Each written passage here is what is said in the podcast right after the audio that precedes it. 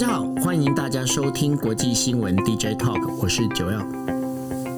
Hello，大家晚安，我是 Dennis。是啊、呃，大家好，那我们呃今天时间是二零二一年的十月二十七号的二十四点。那今天国际新闻 DJ Talk 要跟大家带来总共五则新闻。那这五则新闻呢，我先跟大家简单就是做一个呃，就是一个大概就是先报告哦。那第一则新闻会跟大家讲的就是有关于呢，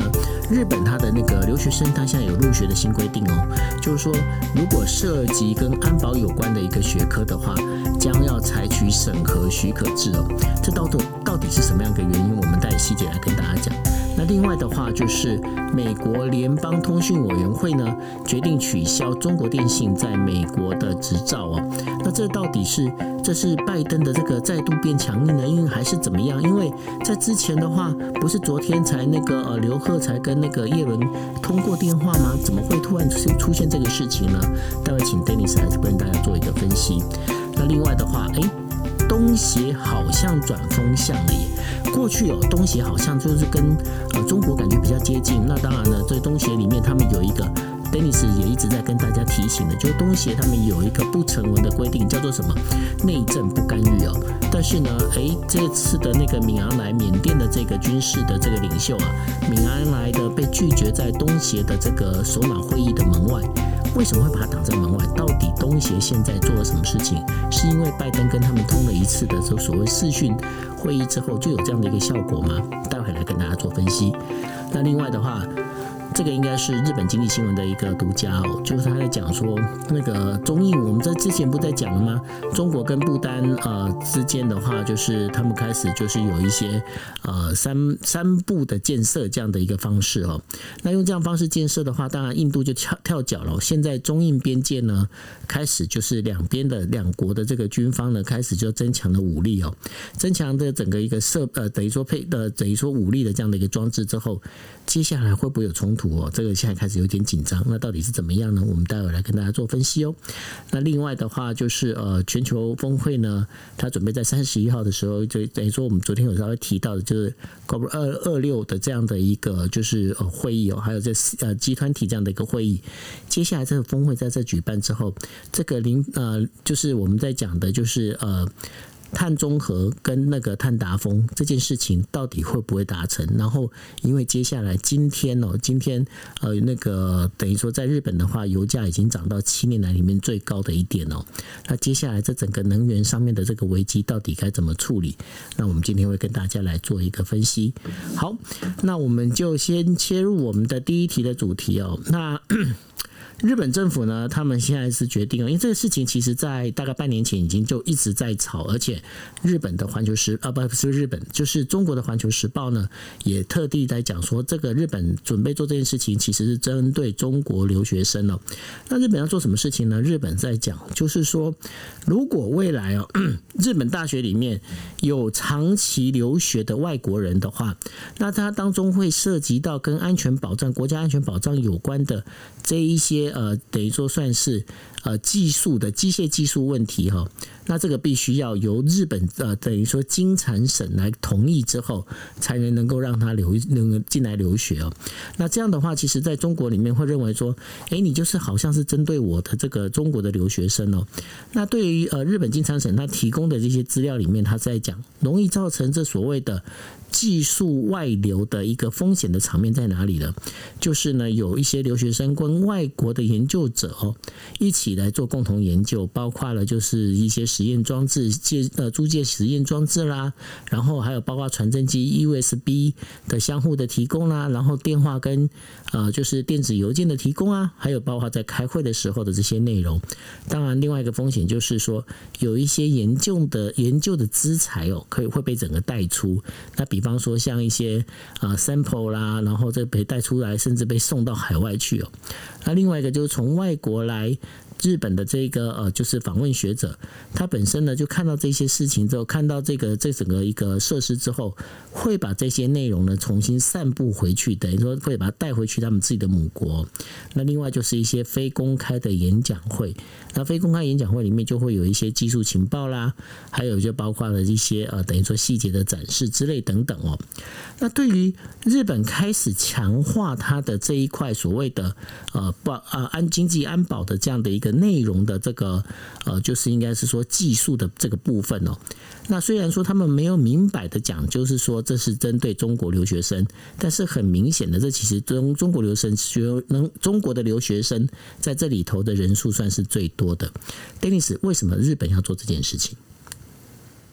我觉得是有点类似，就是说，呃，从其实从川普时代就已经呃连带的带起来，全世界各国开始更加的注意到所谓的科技安全、专利啊、专利权，不止在川普啊，只是川普时代就带起来更严重的检视。所谓的国家安全跟商业利益之间的呃平衡。那所有的先进国家，像是日本啦、美呃美国、日本、韩国，现在这些国家都在发展高科技产业，都在有自己的产业上面呃有一些独占鳌头的项目，那这些项目呢？呃，过去可能觉得用比较利益的法则，可能觉得有一些代工就是交给其他的国家，然后透过跟中国、跟印度、跟这些呃，可能稍微发展在比较后面的国家有有紧密的连接。对于这些呃技术先进的国家，本来都认为是好事的，可是现在发现这些技术本来在后面的，本来是发展中的国家，在逐渐追上的过程当中，他们不只是追上生产线的这个产业生产能力变强，他们在技术上面也在努力的追赶。所以我们看到，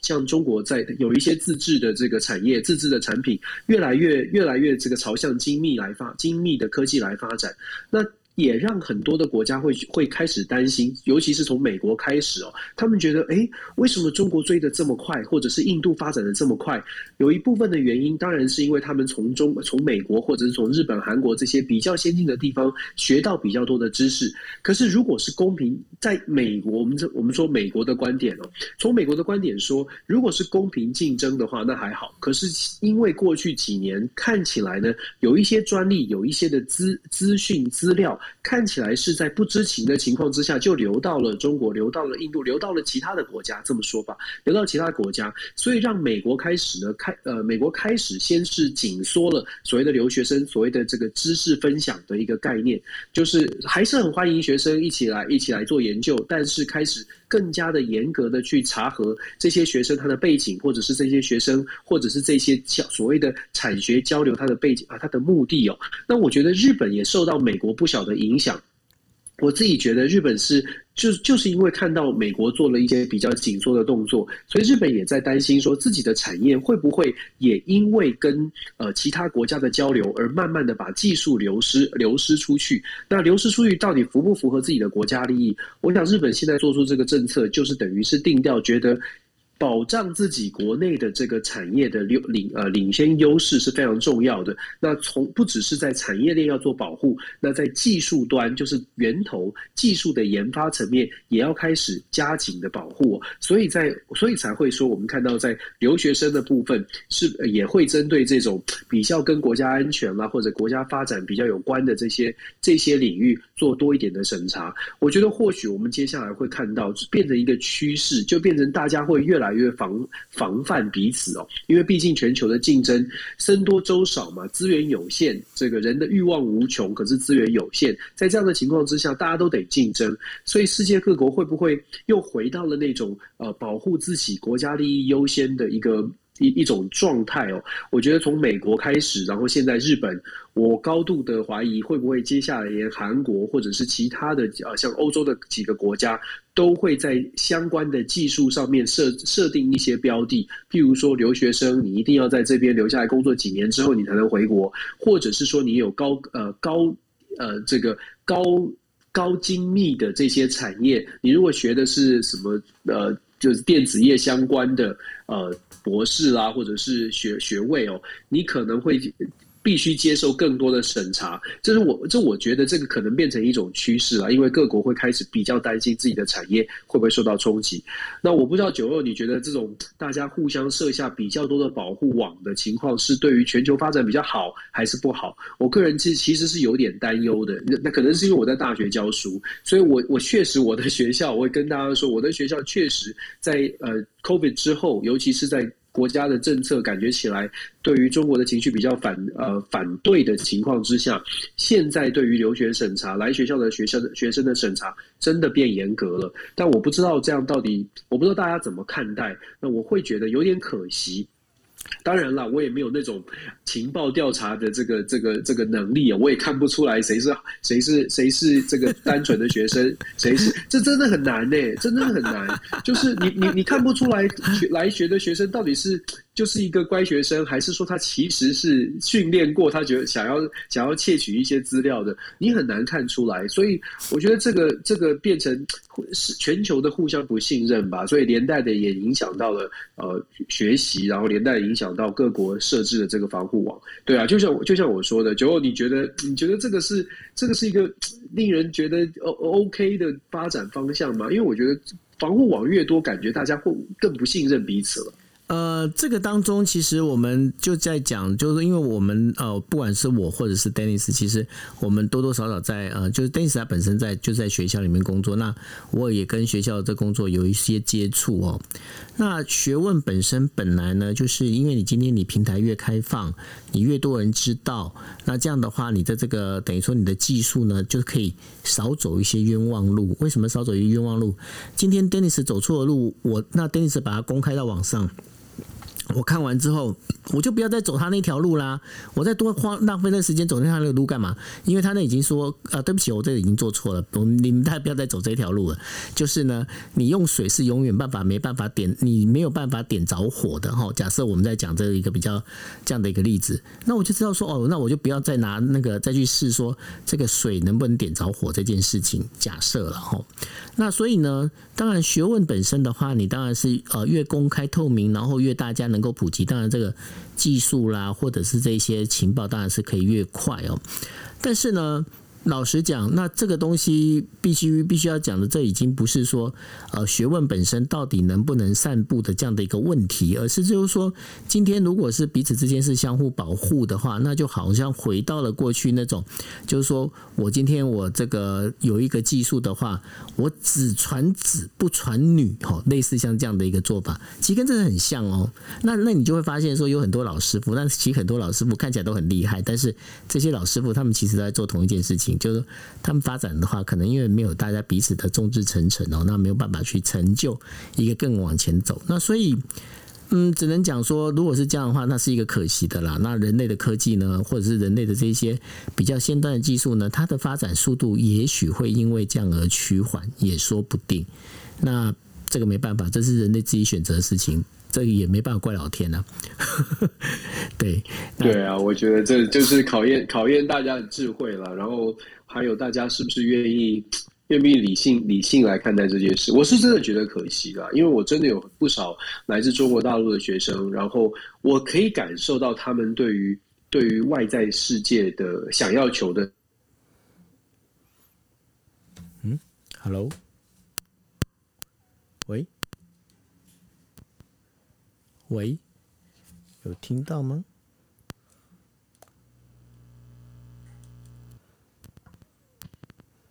喂，Hello，Hello，哎，有听到，有听到，来，刚刚，Hello，听到了吗？有有，刚刚刚刚有一段是我觉得断掉了，OK，因为我这里有龙卷风警报，这边我家停电了，现在。哦，是吗？你家现在停电是？对，我家现在停电了。OK，那所以所以现在应该是有网络，所以我们对。OK，好，所以我刚刚应该是有五 G。OK，好，好，那所以呢，这个当中，嗯，只能讲说，这也都是人类自己要必须要承受的哈。那这未来是怎么样，我们就看着办吧。那这个当中，呃，接下来呢，我们要谈的第二则新闻呢，其实也跟等于说防中包围网是有关系的哦。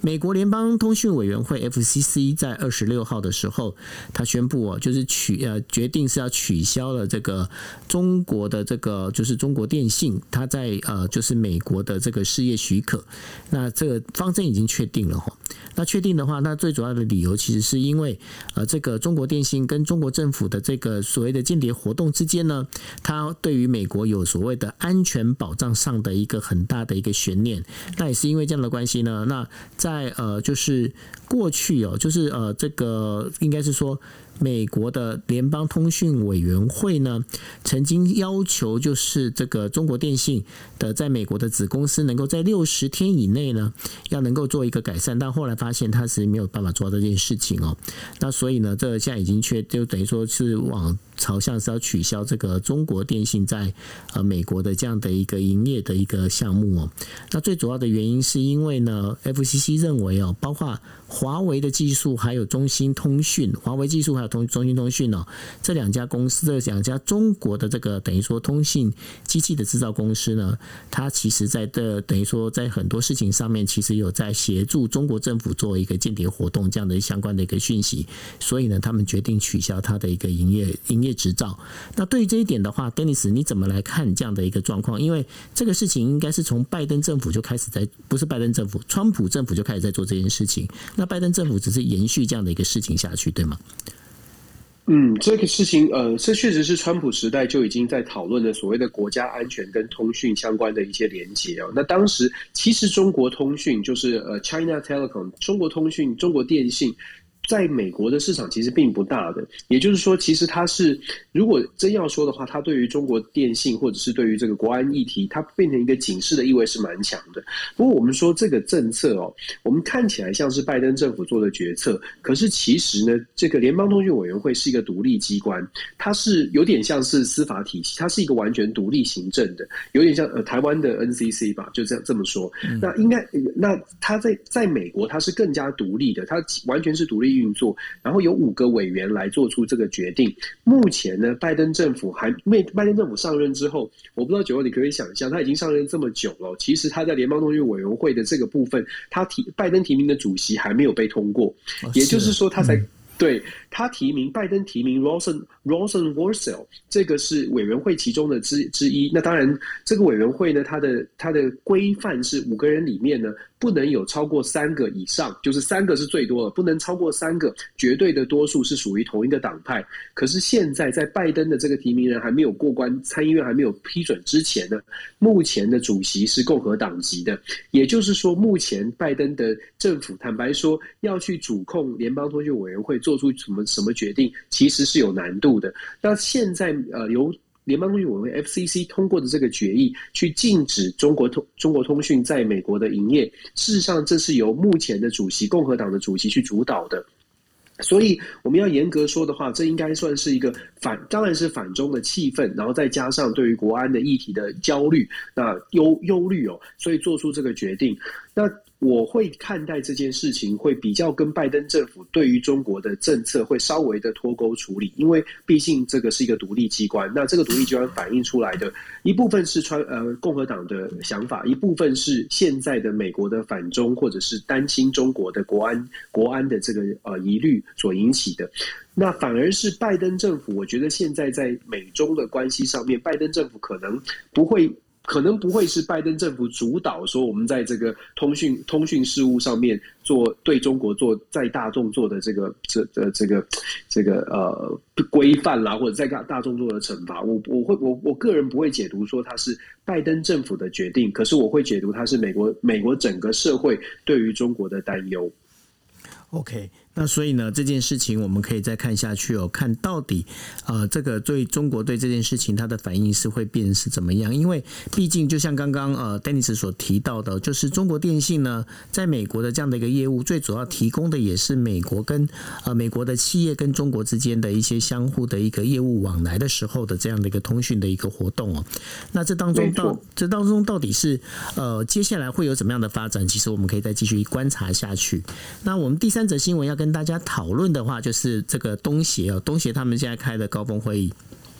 那开高峰会议呢，当然呢，包括就是日本、美国跟呃中国、俄罗斯呢，他们都有在参，等于说他们都有在参加这样这一场会议哦。那参加这场会议里面的话，可以发现一件呃，有两个非常重要的一个可以值得观察的点。第一个点就是拿什么呢？过去东协啊，它本身在整个整体的这个呃，我们在讲说它的一个 balance 上面，它是比较属于亲中的这一块哦，因为它跟呃中国之间的关系算是都还不错，但是呢。最近因为包括了跟越南之间的这个，我们在讲说东协这个当中的一个成员国越南哦，中国跟越南之间有关于就是我们知道的在领海上面的一些争端哦，那所以呢，现在也有部分的东协国家开始觉得说，我们好像不能这么的接近，就是跟中国有保持那个距离有那么近哦，所以他们现在在调整什么？他们在调整他们跟中国还有美国之间的这个平衡点，他们在重新再调整这个位置，也就是说，现在的目前的状况好像又会往美国这边偏一点，因为他们认为这样的一个这个平衡点才是比较正确的哈。他们在做这件事情，而这当中最重要的一点在哪里？过去的话，东协都采取，因为 Dennis 一直在跟大家讲，因为东协有很多国家，他们有自己国家内政的考量，所以他们决定就是所谓的内政不干预，有这样的一个我们在讲的，他们有这样的一个潜规则。但是呢，这一次的东协会议里面，缅甸的敏昂莱，也就是缅甸现在军事军政府的这个领袖，被拒绝在东协的门口之外。为什么呢？因为敏昂莱在处理，就是包括民主派，就是翁山苏姬所带领的这个民主派的这样的一个活动里面，在于在国际之间并没有受到一个真正的一个谅解。那东协决定把他排除在门外，这是第一次东协呢，就是放弃了所谓的内政不干涉这样的一个呃潜规则啊。对于这样的一个演进状况，Dennis，你就从这样的整个一个包括政治角度来看的话，你认为这个到底会这个演进下去之后，接下来会怎么走？Dennis，你又不在了。你的麦克风又关起来了。是，哦，其实我这我这边这个风风雨很可怕，这个这个龙卷风警报一直响。真的，对，真的，这我现在全家已经停停电了，我是在这个这个黑暗的房间当中继续用这个呃五 G 在讲话。记得要回家买一根蜡烛。有有有蜡烛，有香氛蜡烛，香氛蜡烛，OK，好，对，好，我们说东协哦，呃，很快的说东协，其实九欧你刚刚讲到的就是重点了。东协其实它在地理位置上面跟中国是很接近的，所以你要中东协过去过去东协一直很不愿意说跟中国呃撕破脸，或者是跟中国的距离拉开一点。可是最近都最近这几年东中国大陆，尤其在习近平主主政之后，其实东协有慢慢感受到这样的压力。可是过去为什么在川川普时代或者是在更早之前，好像没有看到东协完全的转向，或者是跟美国走得比较近呢？主要是因为川普甚至是奥巴马时代哦。坦白说，奥巴马虽然说所谓的 pivot pivot to Asia 就是重返亚洲，但是奥巴马政府。并没有真正的关注到东南亚国家，或者并没有真正的把资源投入到印太地区。川普时代，他的抗中气氛是确实是拉起来了，可是同样的，并没有真的把东协国家呢认为是一个有用的盟友。我们这样讲好像太过太过这个严苛哦。可是毕竟川普时代他所看重的，没有把他并没有真的非常的重视东协。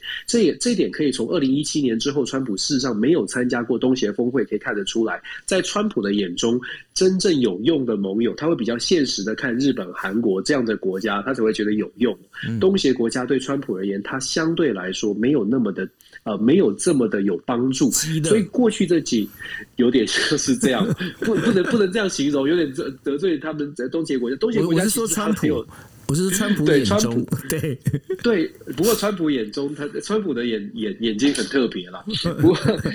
不过，anyway，我们看我们谈到的，就是说，为什么在拜登拜登上台之后呢，东协国家也确实对美国有比较高的期待，因为川至少拜登他在上任几个月之内，他就不断的，譬如说送了布林肯，送了国防部长，也送了副国务卿 Sherman，都到，甚至还有贺锦丽哦，都到那边，不管他去有没有用哦，嗯、基本上他都有去，所以。基本上都送到了东南亚国家。那东东南亚国家也有机会真正的跟美国的高层进行会晤。那包括了他他们呃印尼啦，或或者是越南，大家还记得的话，印尼、越南这些国家都真的有机会跟美国真的是呃政府的华府的重要的高层人士进行会晤，给了东南亚国家更多的希望。可是我们说，除了希望之外，美其实东南亚国家更务实的会去看的是，那你美国除了给希望之外，你给什么样的承诺？就是你实际拿出什么样的政策牛肉哦？那拜登这一次的峰会哦，他就讲得很清楚了，他就真的有说，他说呢，美国打算要投入大概一亿一亿左右，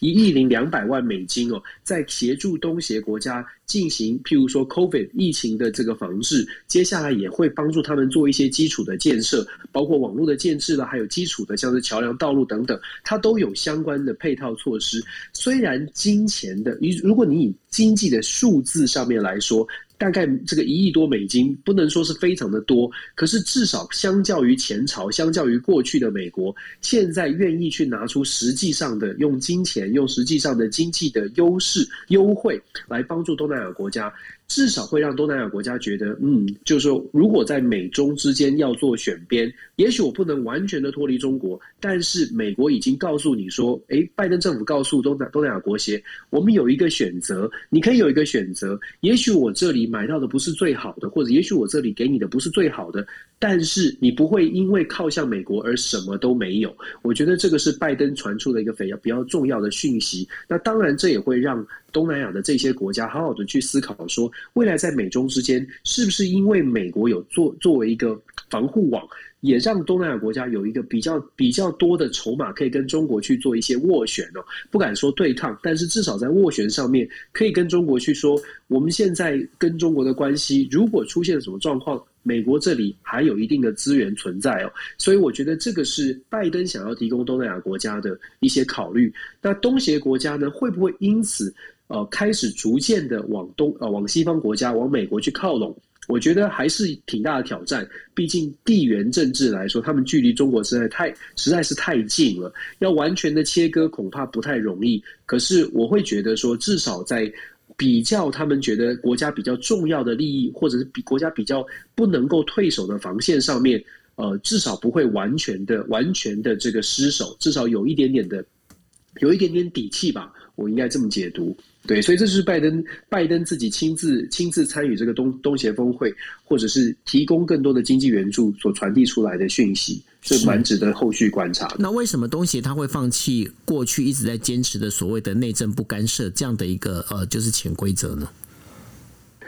其实这个因我我我的解读会是美国在其实。我们看他所谓的放弃，他放弃的是什么议题哦？就是缅甸的议题。缅甸的问题讲了很久很久了，这也是拜登政府，这也是拜登政府试图去做的一些努力哦。过去都呃，美国政府就像我们刚刚形容的，过去不论是哪一任的美国总统，对于东南亚国家来说，你们都是很遥远的大国，你总是要我做事，可是没有给我好处。那这样子，你要我去呃，以前啦，譬如说零九年或者是一零年那个时候，也有缅甸的政变，或者是也有东南亚，譬如说在泰国的政变之前的泰国政变，也都同样发生，美国谴责，可是东协国家没有人打算要动作。可是这一次拜登是拿，就像我说的，这次拜登是真正拿出了真金白银来做资资源，那也也也可能会是因为这样子，所以东协国家觉得或许呢，在缅甸的议题上面可以配合，稍微配合做一些调整。那如果说因为这样子可以得到更多的呃来自西方国家的澳元，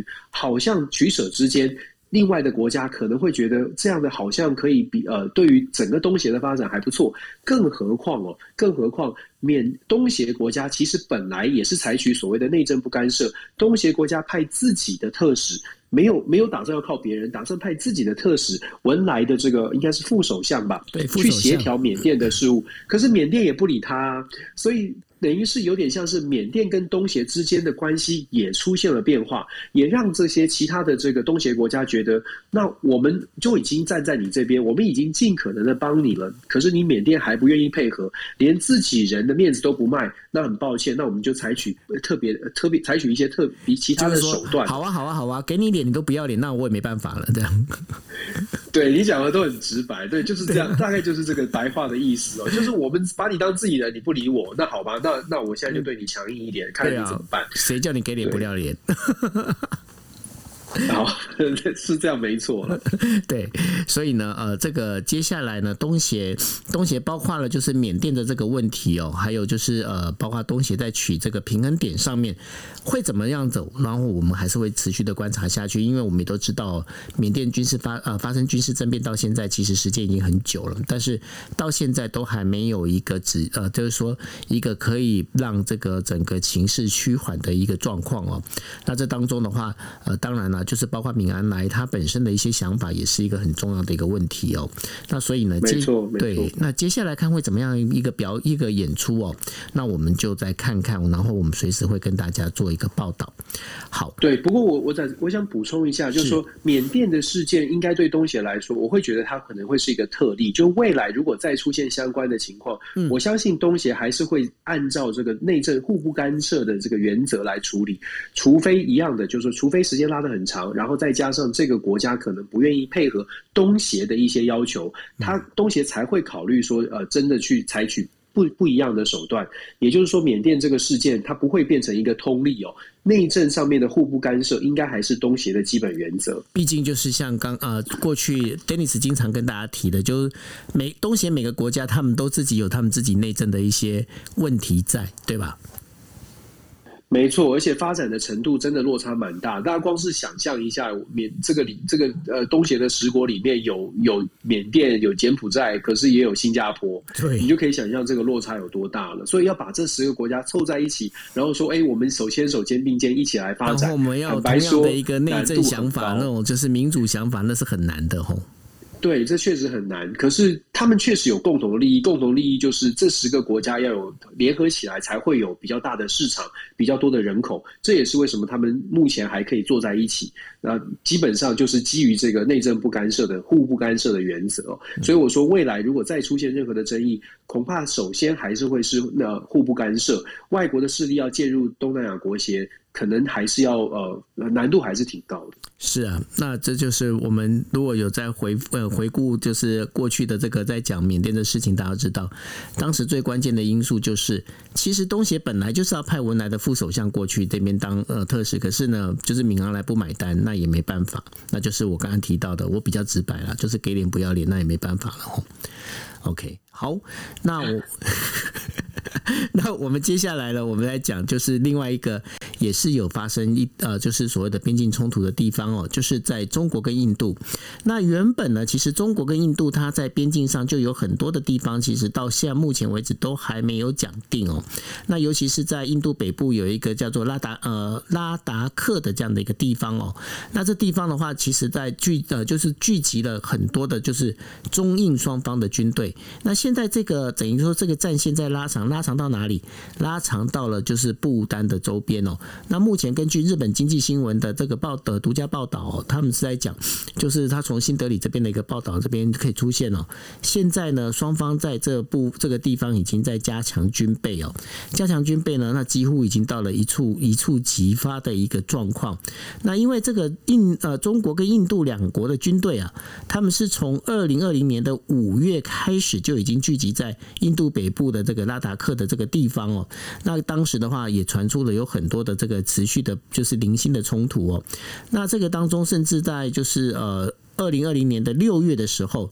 还曾经啊就是出现了就是呃有就是有人这样的个伤亡的这样的个事件哦。那这整个一个状况里面，包括了我们前一阵子提到的，就是中国跟呃不丹的急速的这样的一个接近的一个状态哦。接下来中印之间的这个冲突会发生吗，Dennis？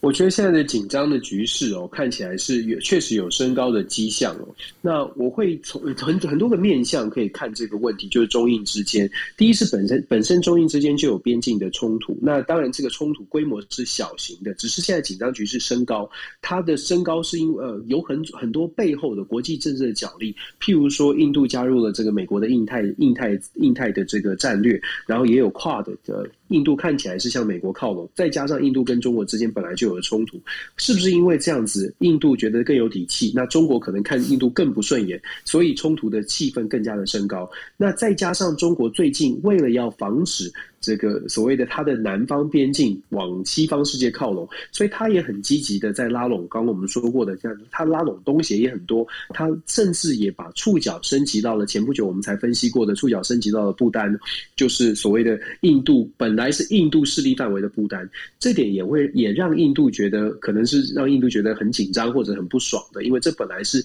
本来应该是印度不用担心的一个盟国一个邻邦哦，但是现在中国把触角伸到了。不丹用经济的利益强调说，哎，我们跟不丹呃建高速公路、建这个基础建设，可以帮助不丹的货物能够比较容易的流出来，会帮助到不丹这个幸福国度。现在变成了中印之间的争夺争夺的这个纷争所在。不丹这个幸福国度其实很少人去注意，因为不丹向来没有太多的外交关系。可是这几年呢，开始也变成了，因为印中印冲突增高，这几年也开始变成了好多个国家关注的焦点。大家可能不知道，去年年底的时候，二零二零年十二月的时候，不丹居然居然去跟了以跟以色列签了这个呃贸外交关系正常化的一个协约。大家会觉得八竿子打不着的以色列怎么会跑到不丹，然后去跟他签一个协议呢？很多人在判断是美国在后面呢，希望可以婉转的。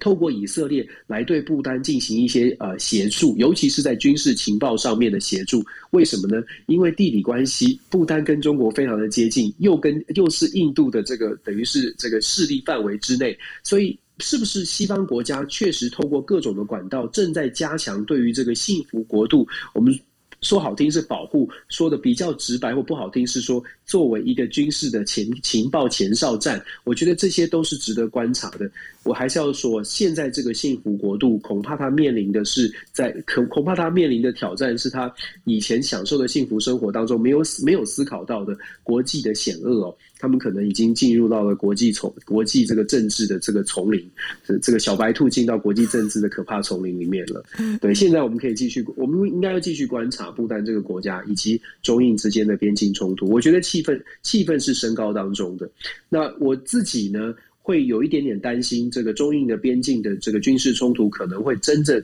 真的引发比较大的冲突。原因是因为如果说呃中国跟美国之间的紧张气氛再升高。那我们也知道，台海之间的冲突不能轻举轻轻易的开启，因为台海之间的冲突会是非常大规模的冲突。可是，如果是中印边界的冲突，它等于是印度是美国西方世界的代理人，那中国是当然代表他自己，会不会因为中印的冲突，呃，在中印的冲突上面，把让它演变成真正的冲突来？来稍微的消掉一些这种紧张的局势，稍微的透过中印冲突，然后有机会大家看到了冲突，然后开始进行一些和和谈，开始缓和下来。我我会开始有点担心中印之间会真正的发生一些呃发生一些武装的武装的这些这些呃这呃开火吧，或者是一些战呃小规模的战争。这个我觉得过去也发生过，呃就在不久之前也发生过。那接下来我觉得。他们也互丢石头过，不是吗？对，这种小规模的嘛，只是现在就是互丢石头叫小规模，互互丢石头，毕竟就是就是你不是这这相对于战争来说，当然好啦。你如果真的打仗，你就会丢丢，你就开枪就是武器。丢石头虽然会可能会痛，会淤血，会会可能要擦面速利达姆，但是至少就是你还是不是全全规模的呃全面军事冲突嘛。对，那我会觉得说，中印之间的紧张会会比这个台海或者是其他的关其他的地方呢更容易爆发。原因是因为成本的计算来说是比较低成本的，所以也许可以透过这种低成本的冲突来引发一些讨论，甚至是把比把呃关键的 player。逼上谈判桌，像这样的事情，其实过去历史上发生挺多的。是，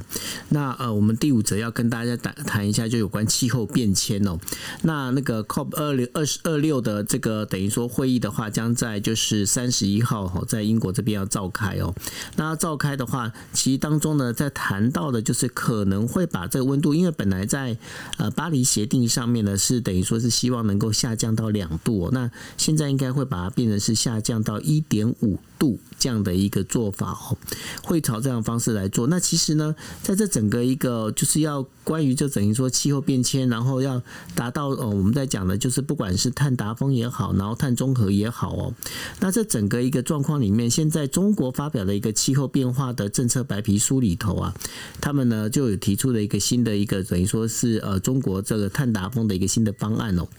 那另外的另外有一个部分的话，就是它包括它提到，就是新能源原车在二零三零年的时候啊，他希望那个总产量能够达到百分之四十。那谈到新能源车，我们就不得不提到了特斯拉。那特斯拉呢，在呃，就是呃，应该是在日前哦，它的等于说，因为昨天对昨天昨天的时候呢，它的整个一个等于说它的那个呃。市值啊，就二十五号的时候，它大涨了那个百分之十三，然后突破了一兆美金哦，突破了一兆美金。那这当中的话，当然据说是呃最主要的一个原因，是因为赫兹汽车啊，它这个向特斯拉下定了总共有十万辆的那个 Model 三的这样的一个车子，那这算是史上最大的一笔订单。那也这也把特斯拉的一个呃就是呃股那个等于说股价就是向上推了，就是百分之十二点六。那所以呢，让它现在这个一一股的这个价格大概是一千零二十四点八六美金哦。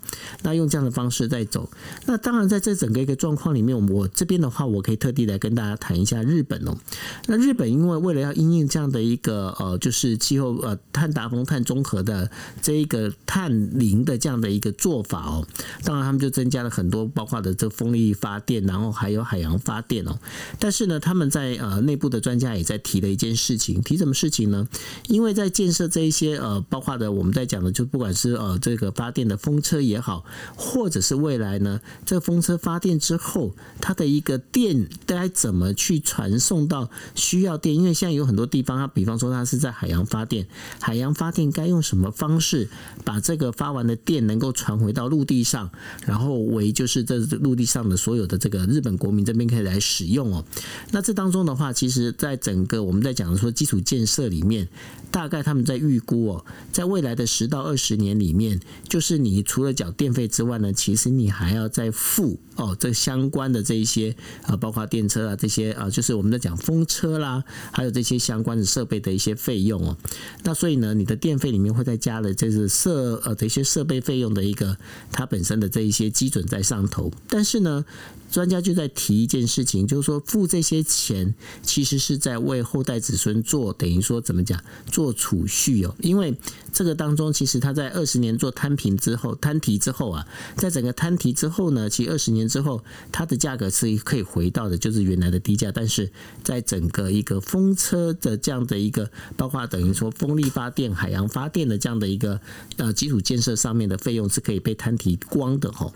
那所以说，他们现在也是开始在。朝向这方向去走，但是在二零五零年的时候，是不是真的能够谈啊达到所谓的碳零的这样的一个目标哦？目前在日本并没有那么的有把握。那当然，接下来的话也是要跟大家提到的，就是说，包括日本的能源，就是日本的气那个。应该今年呃，今天的那个油呃，等于说它的那个汽油的一个价格哦，已经上涨到是七七年以来的一个新高。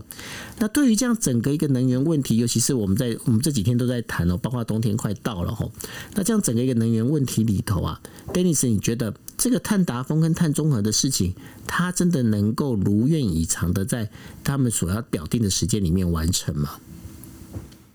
我觉得像这个能源相关的呃绿能产业或能源相关的问题，我我常常在思考哦，就是说我我们我像包括我们九二我们两个，然后还有现在听 Clubhouse 的朋友们，我相信大家都都是大家都会觉得说，哎，全球全球呃气候变迁，然后全球暖化这种这种现象是值得关注的。那可是我也必须说，我真的在接触到我的学生哦，我的美国的德就是德州的一般的学生，有一些学生他觉得这种问题根本就不用思考，就是说有没没就是他们没有办法思考，或者他们在追求他们的生活温饱或者是呃基本生活条件达到之前，他们没有办法去考虑说要不要多花一点钱来为后代二十年来所谓的摊提或者来准备。我不知道九哥你可以理解，就很多的人呢，他基本上他想的是我现在怎么样过好生活。那也就是说，如果我们真的想要去啊、呃、拯救这个全球的气候变迁，或者是让全球都有一个共识，说这个已经是刻不容缓的问题，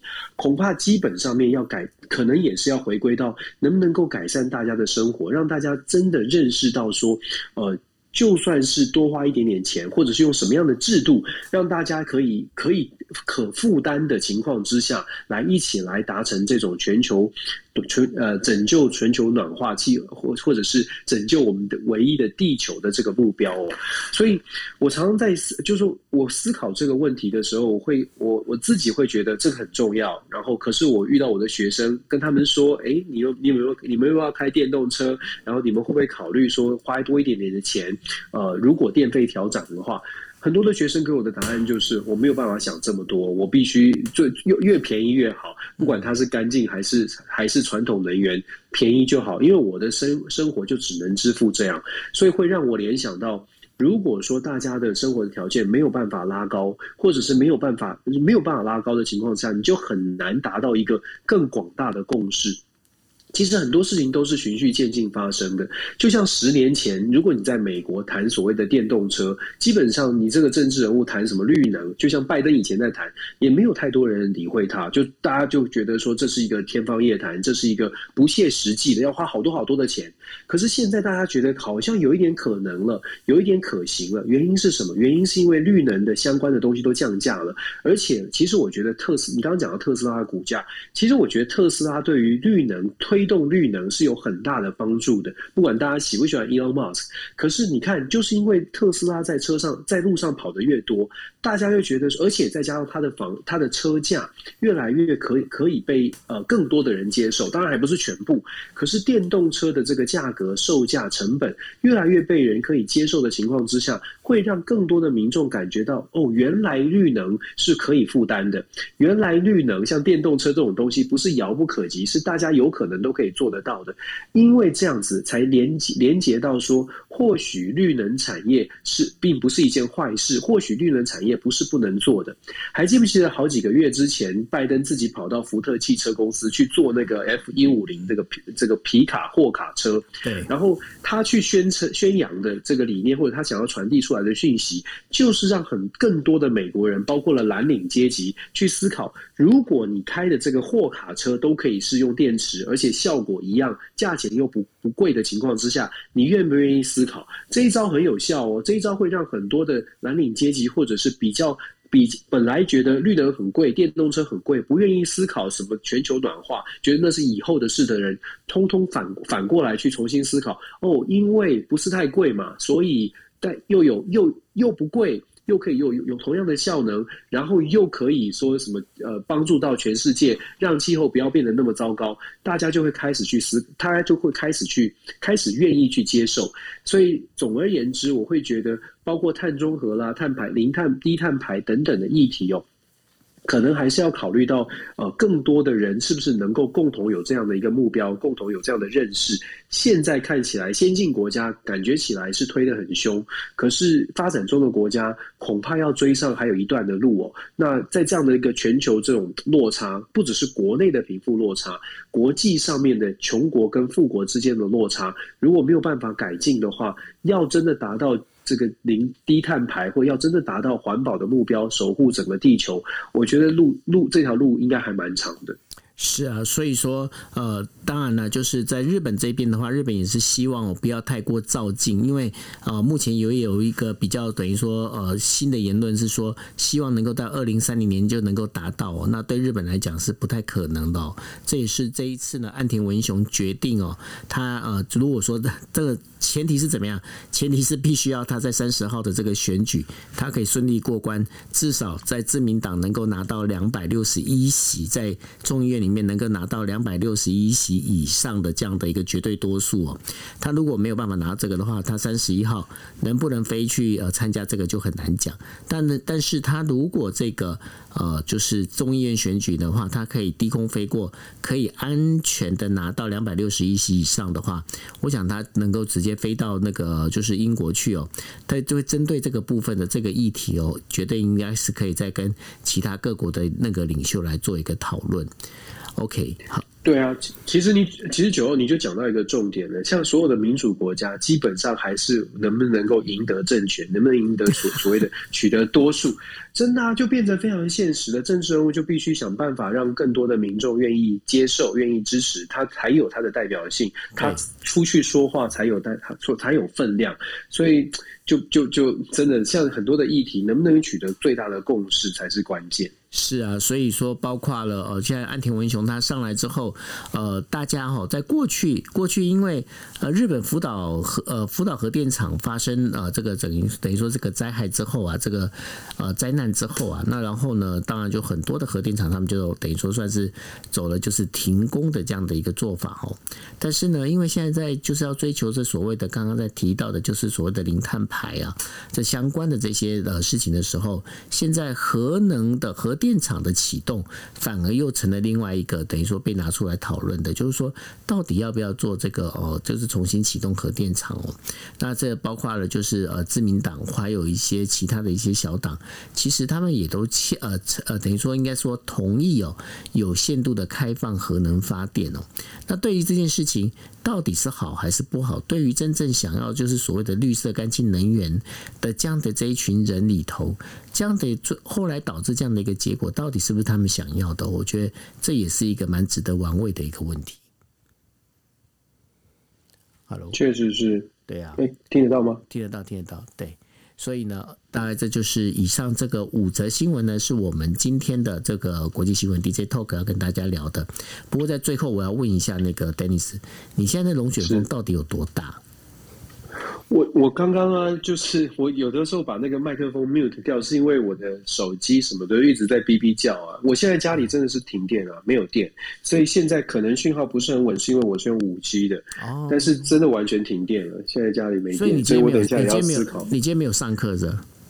我今天没有上课。哦，对，原来如此，了解。对，好哦。但是今天现在停电，等一下要想一下怎么怎么煮饭，糟糕。煮饭你可以生火啊。哦，我你讲生活，我还真有一个瓦斯瓦斯的柜友在后院，我可能可能真真的需要用那个对啊，给小孩吃。对啊，我记得我们以前小时候，因为小以前小时候台湾经常停电，你知道吗？对，那只要、哦、我不记得讲，我讲以前台湾、嗯、台湾停电哦，会有两会有几种。第一个呢，停电它就等于说，因为一停电，那个瓦斯炉那个电，那个因为它它用那种电要点火，你知道，然后呢就没有就没有了，就停电停瓦斯了，全停啦。那全停了怎么办呢？真的是就是必须要烧柴去把它这个要要不然没有热水洗澡，你知道。烧柴洗热水洗澡有啊，因为以前以前有那个以前我们家我们家后院还有那种就是烧柴的炉哎，哇，OK，我我很酷吧？酷哦，很酷吧？真的很酷。然后你知道我我那小时候我要怎样？你知道我要去工地哦，因为有些工地他们在拆那个有，因为以前的那个工地那个做那个灌水泥，他会用模板，你知道吗？那模板，它会用模板，它会把它就是做一个柱子的形状，然后把水泥灌下去，对不对？那灌下去之后的话，这个柱子它等一下让它凝固，凝固之后，它把模板模板拆掉嘛。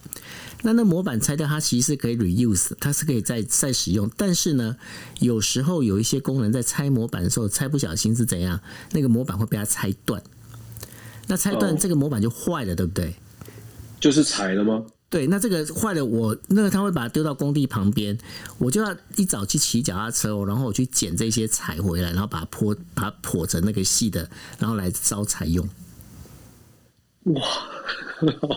好酷哦！对啊，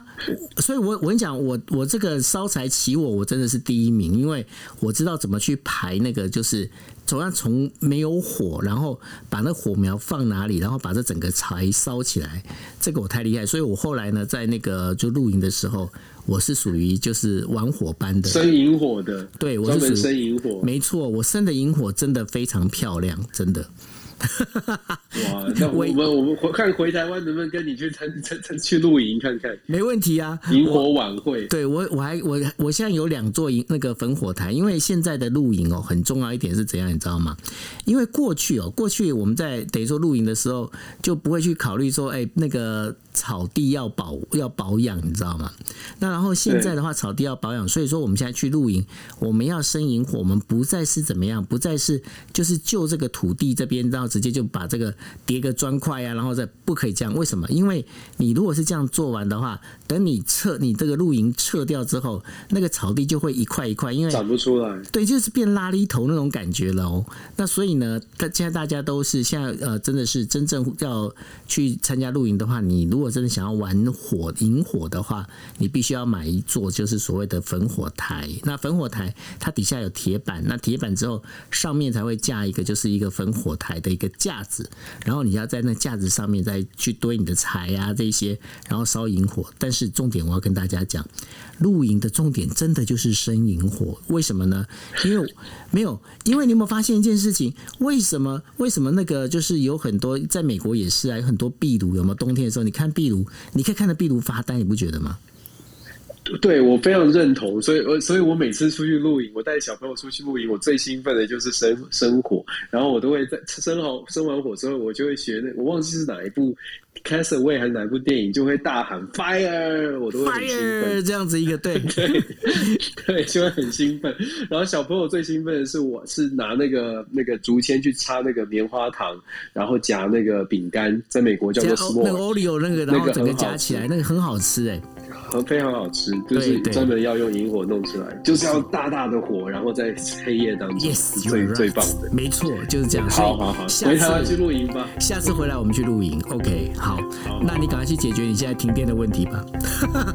对，这个我也不知道怎么解决，我现在想一下怎么怎么煮饭。好，OK，好，那这就是我们今天的国际新闻 DJ Talk，那也非常谢谢大家，那我们明天见喽，拜拜。谢谢大家，晚安，拜拜。